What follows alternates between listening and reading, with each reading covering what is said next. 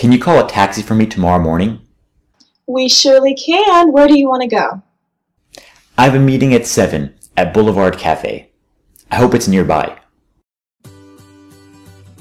This is 潜心 English. It is easy to learn English in 潜心。让我们每天一起前行。Hey guys, welcome episode 165.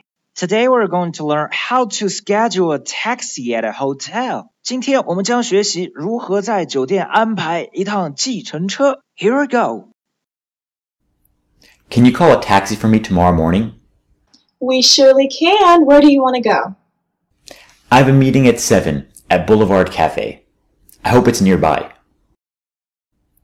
Can you call a taxi for me tomorrow morning? We surely can. Where do you want to go? I have a meeting at 7 at Boulevard Cafe. I hope it's nearby. Can you call a taxi for me tomorrow morning? We surely can. Where do you want to go? I have a meeting at 7 at Boulevard Cafe. I hope it's nearby. 张开嘴巴和我一起来练习。Three, two, one, let's go.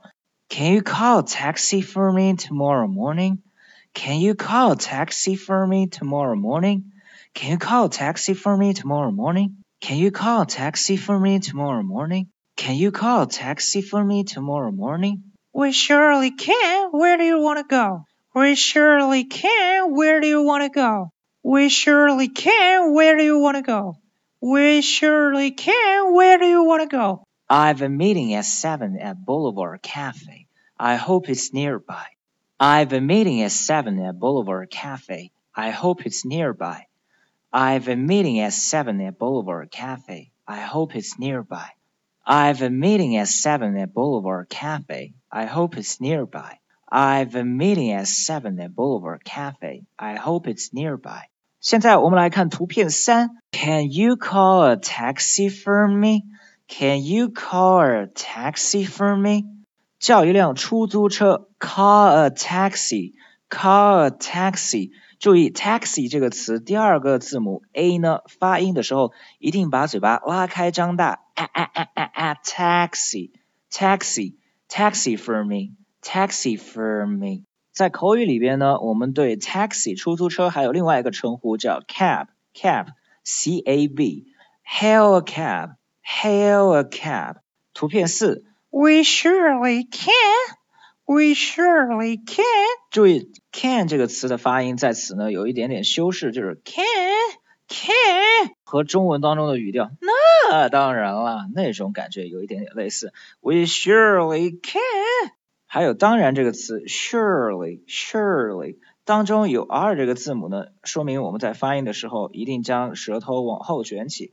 We surely can。图片五，I have a meeting at seven。I have a meeting at seven. I have 的发音略读成了 I've I've I've I've I've. At seven 在七点用的介词是 at，那最后一个字母 t 呢也一样的只做出 t t t 的发音动作，但是并不发出音。图片六，Boulevard Cafe，第一个单词 Boulevard，Boulevard，Boulevard。Boulevard 这个词原意是指林荫大道，在美国呢，一般横贯一个城市的一条街道就叫做 Boulevard。我第一次知道 Boulevard 这个词，还是从听 Green Day 一首歌而来。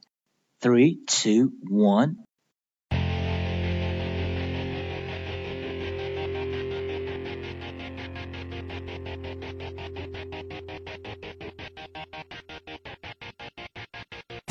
I walk this empty street on the boulevard of broken dreams where the city sleeps. I'm the only one I walk alone.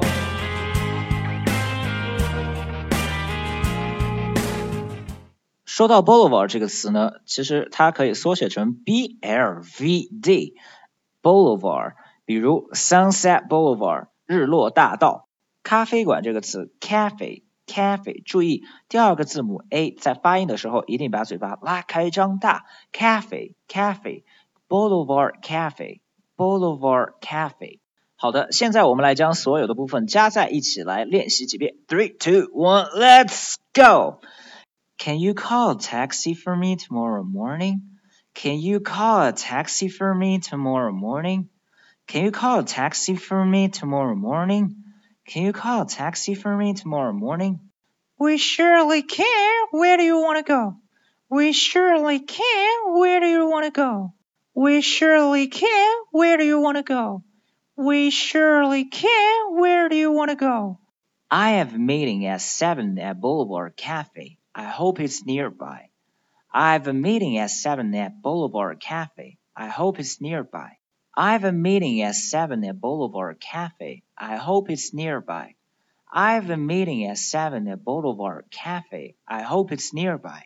I have a meeting at 7 at Boulevard Cafe. I hope it's nearby. I have a meeting at 7 at Boulevard Cafe. I hope it's nearby. Okay, so much for today, and I really hope you learn from it. Bye bye. 如果您觉得潜心英语对您有帮助， 请将他的微信号分享给其他朋友，这是您对我们最好的鼓励。谢谢。